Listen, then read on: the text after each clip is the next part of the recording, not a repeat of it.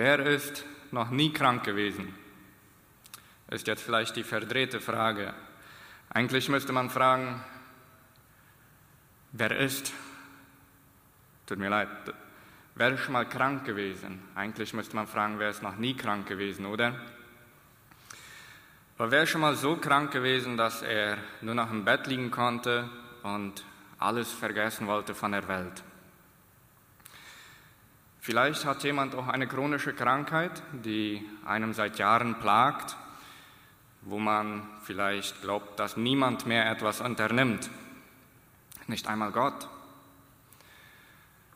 Oder wo man auch anfängt, seine Hoffnung auf Besserung zu verlieren.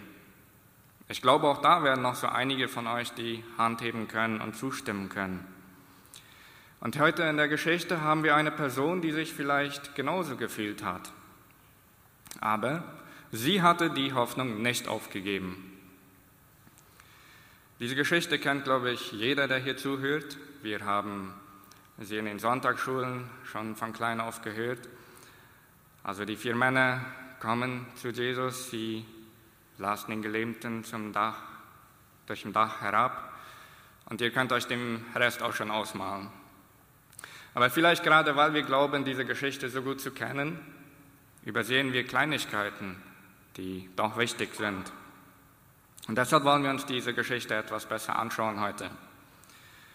Und wie ihr wisst, ist diese, dieser Text Teil einer Serie vom Evangelium Markus, und um in das Thema etwas reinzukommen, möchte ich einige Merkmale erzählen oder erklären. Vielleicht, wenn ihr Markus gelesen habt, ist es euch schon mal aufgefallen, dass er sehr viel das Wort sofort braucht oder äh, sogleich, je nach Übersetzung. Sogleich ruft er Jakobus und Johannes.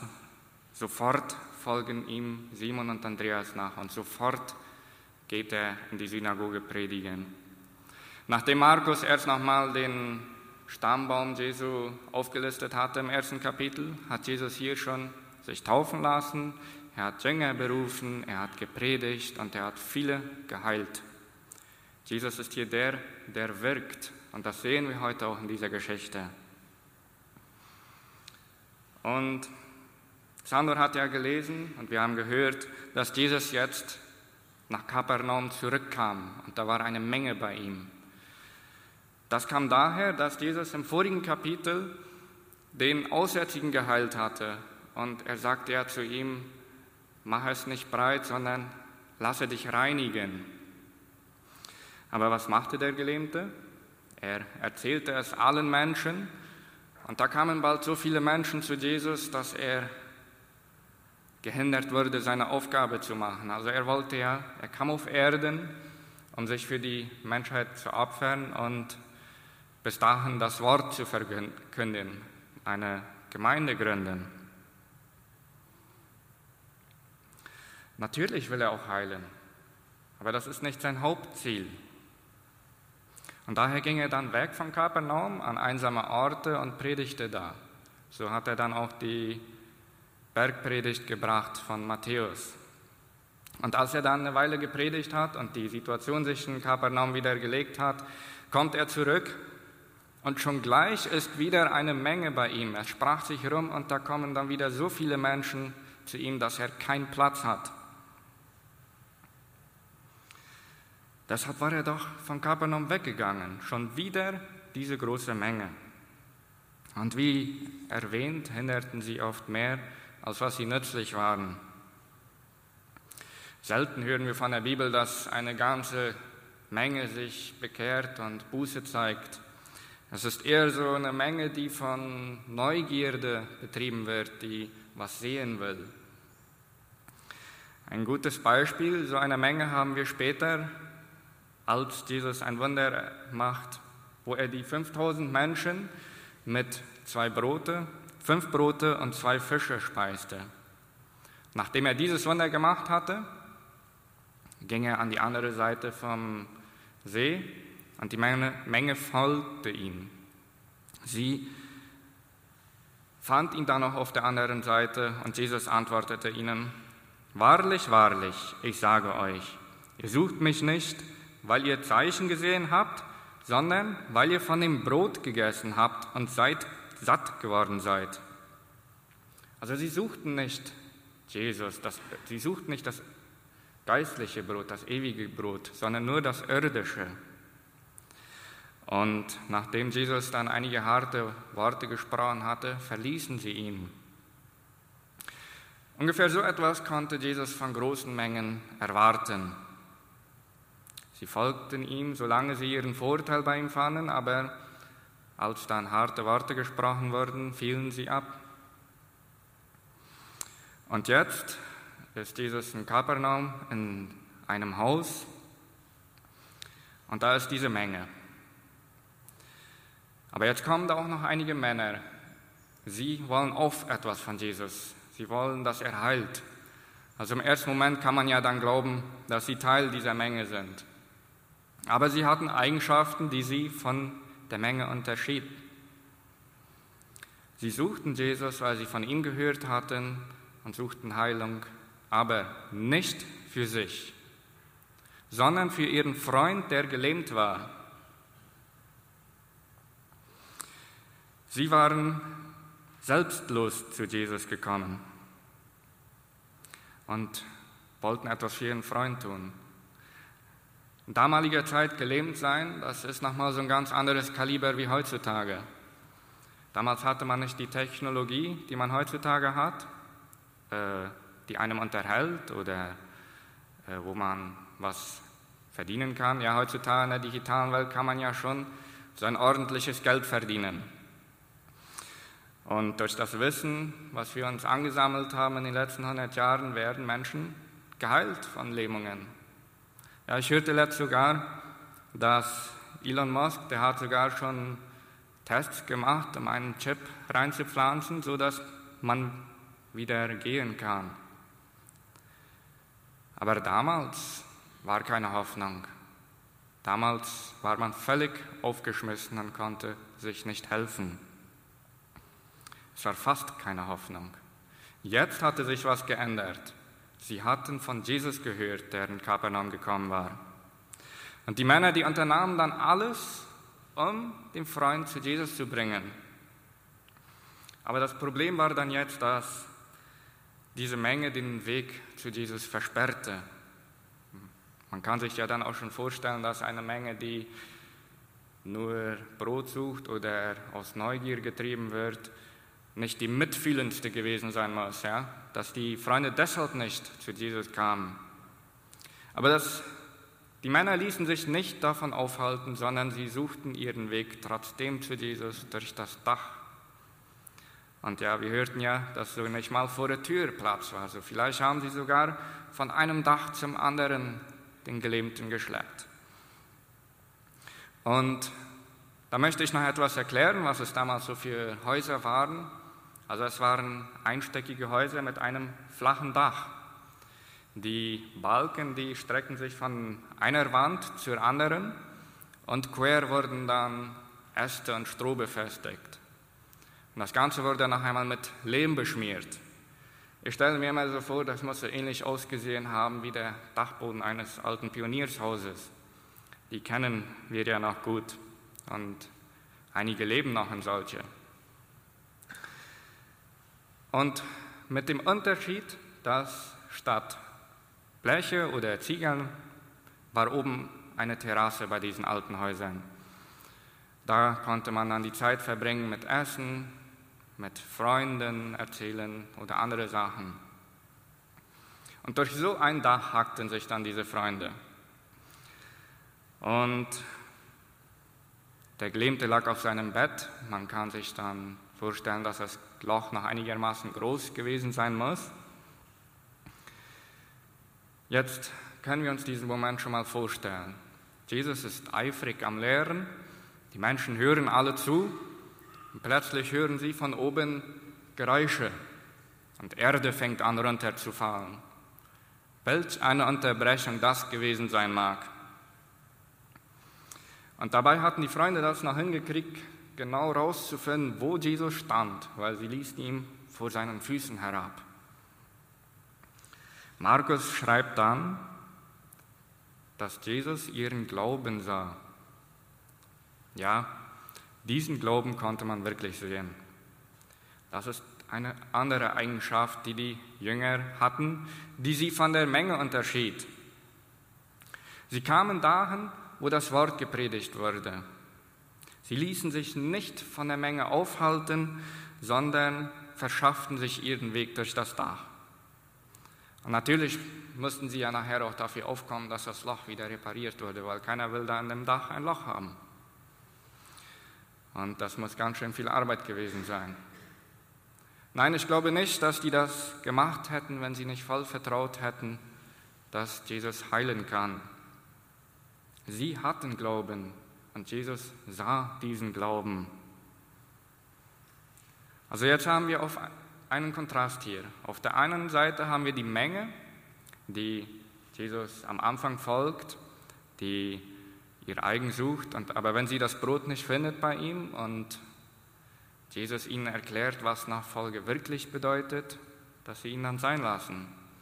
Auf der anderen Seite haben wir hier die Freunde, die Männer, die ihren Getrennten, ihren Freund zu Jesus brachten. Sie waren fest entschlossen, Jesus zu erreichen.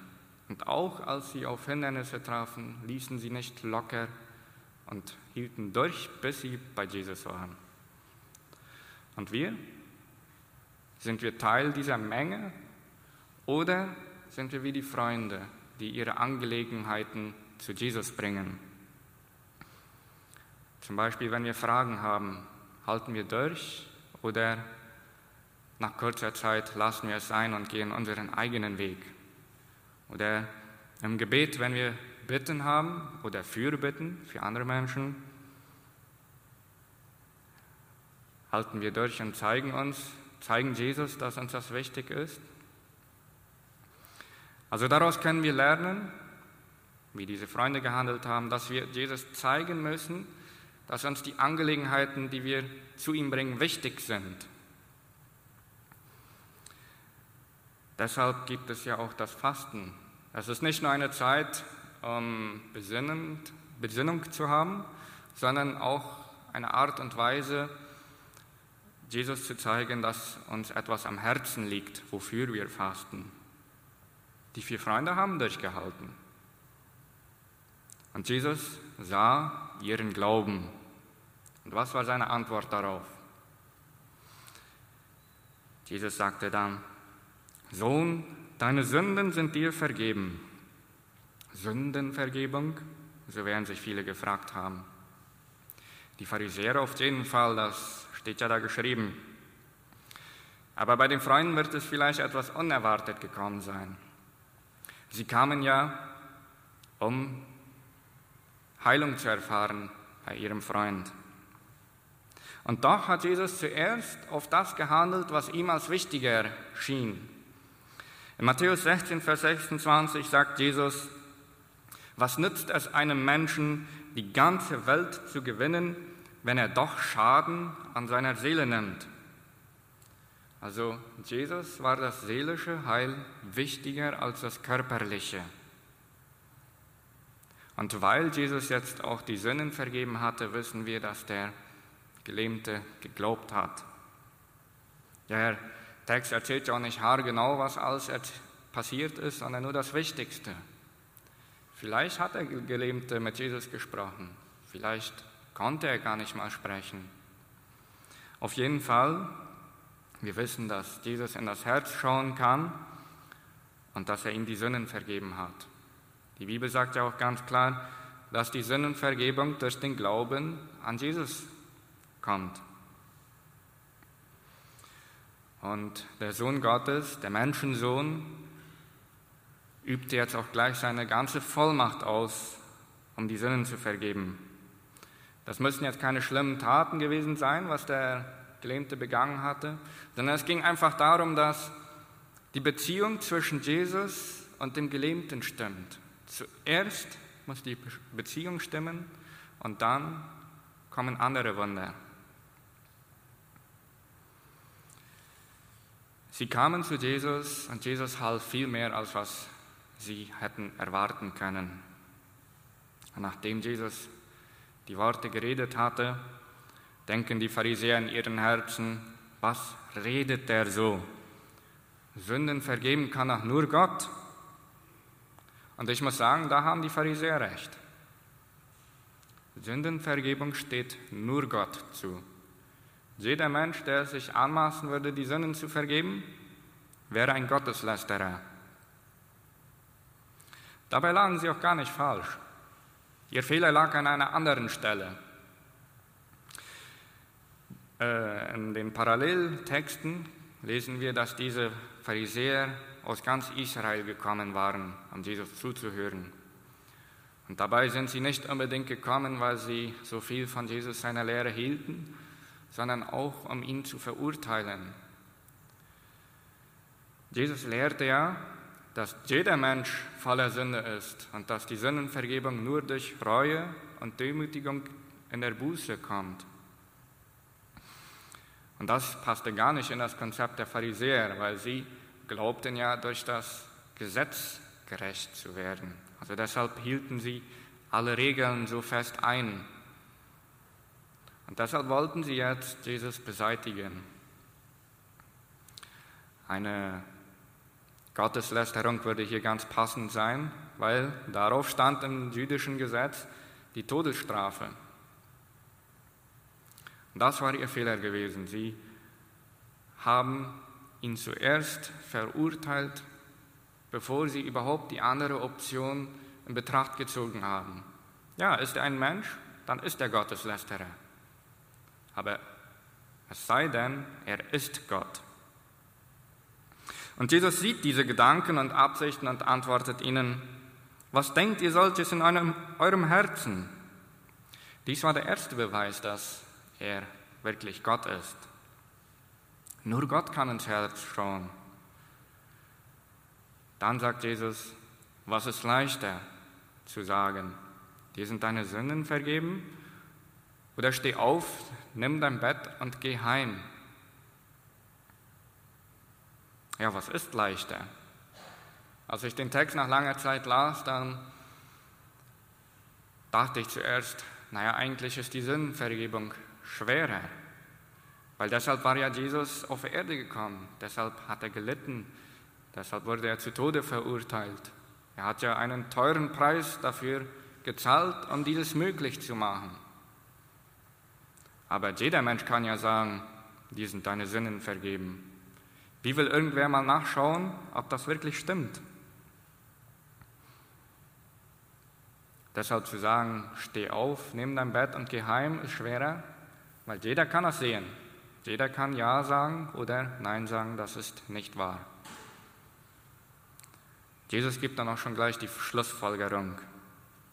Damit ihr aber wisst, dass der Menschensohn Vollmacht hat, Sünden zu vergeben auf Erden, sprach er zu den Gelähmten. Ich sage dir, steh auf, nimm dein Bett und geh heim. Der Gelähmte stand auf und nahm sein Bett und ging hinaus vor aller Augen. Dies war schon der zweite Beweis, den Jesus gegeben hatte, dass er Gott ist. Die Heilung, keiner kann heilen ohne Gottes Macht. Jesus war kein Gotteslästerer. Solch Wunder kommt nur von Gott. Ist er kein Gotteslästerer? Stimmt alles, was er sagt? Und er ist wahrhaftig Gottes Sohn. Und dann haben wir gehört, sie alle entsetzten sich und priesen Gott. Erst als das Wunder geschah, priesen sie Gott. Sie sagen ja, solches haben wir noch nie gesehen. Es war etwas Neues für sie. Als sie es sahen, dann wussten sie es. Aber erlebten sie auch einen Sinneswandel? Haben sie dann Jesus anerkannt? Das wissen wir nicht. Vielleicht einige, vielleicht einige nicht. Aber was wir ganz sicher wissen bei einer Person, die einen Sinneswandel gehabt hat, das war der Gelähmte. Er kam zu Jesus, um Hilfe zu erhalten, und er hat sie bekommen, doppelt geistlich und körperlich. Lukas sagt sogar, er ging heim und pries Gott. Und einige Sätze später spricht Gott die bekannten Worte, nicht die Starken bedürfen eines Arztes, sondern die Kranken. Ich bin nicht gekommen, um Gerechte zu rufen, sondern Sünder. Auch wenn es für die Pharisäer ganz klar sein sollte, dass Jesus der Gottes Sohn ist, haben sie ihn nicht anerkannt. Sie haben ja Jesus weiterhin noch verfolgt. Der Gelähmte hat es aber erkannt und ihm wurde geholfen. Und wir? Brauchen wir auch einen Arzt, weil wir krank sind, oder sind wir kerngesund? Also wenn jemand krank ist, wissen wir, dass dem geholfen wird, der zum Krankenhaus geht, zum Arzt. Aber der, der glaubt, der sei noch so gesund, aber krank ist, und der geht nicht zum Krankenhaus, der muss mit seiner Krankheit leben und vielleicht stirbt er sogar daran. Wir denken ja oft, na ist klar, wir sind alle krank, wir sind Sünder und wir haben einen Arzt, einen Stellvertreter, Jesus. Aber wie oft denken wir wirklich im Alltag daran, dass wir Hilfe brauchen? Wir vergessen oft, dass wir tagtäglich von ihm abhängig sind. Und jede Sünde, was wir nicht zu Gott bringen, die verwurzelt sich im Herzen und wird stärker. Und deshalb müssen wir uns bemühen, uns Jesus zu öffnen, jeden Tag zu ihm kommen. Wichtig ist, dass unsere Beziehung mit ihm stimmt. Jesus kann in unser Herz schauen. Das konnte er bei den Pharisäern. Und er kann auch sehen, was wir am meisten brauchen im Moment. So wie er zuerst die Sinnen vergab und dann körperlich heilte. Wichtig ist, dass wir uns ihm öffnen, öffnen sodass so wie die Freunde, die zu ihm gekommen sind, durchgehalten haben, so wie der Gelähmte, der anerkannt hat. Aber dann soll es auch nicht nur dabei bleiben. Dann müssen wir auch anerkennen, dass er der Sohn Gottes ist. Das heißt nicht nur wissen, sondern auch danach handeln. Genau wie der Gelähmte nach Hause ging, nachdem er geheilt wurde, und Gott pries. Jesus hatte seine Vollmacht bewiesen. Er war wahrhaftig der Menschensohn, der vom Himmel gekommen war. Und schon bald würde man seine Heiligkeit in voller Fülle sehen am Kreuz. So können auch wir wie die vier Freunde durchhalten, unsere Angelegenheiten zu ihm bringen, durch Mühe und Schweiß. Und dann können wir ihn auch anerkennen, uns öffnen wie der Gelähmte. Und zuletzt können wir ihn auch preisen für all das, was er für uns getan hat. Ich möchte zum Schluss noch einmal beten. Ja, Vater im Himmel, ich möchte dir Dank sagen für diese Möglichkeit, dass wir uns versammeln können und von deinem Wort hören können. Ich möchte dir Dank sagen, dass du für uns auf Erden gekommen bist, dass du für uns wirkst. Herr, ich bitte dich, lass uns sein, so wie die Freunde, die durch Mühe und Schweiß ihre Sache zu dir brachten. Lass uns sein wie der Gelähmte, der dich erkannt hat und der dich auch gepriesen hat. Ich möchte dich bitten, dass du uns begleitest, dass du uns dieses erkennen lässt und dass du uns weiterhin segnest. Amen.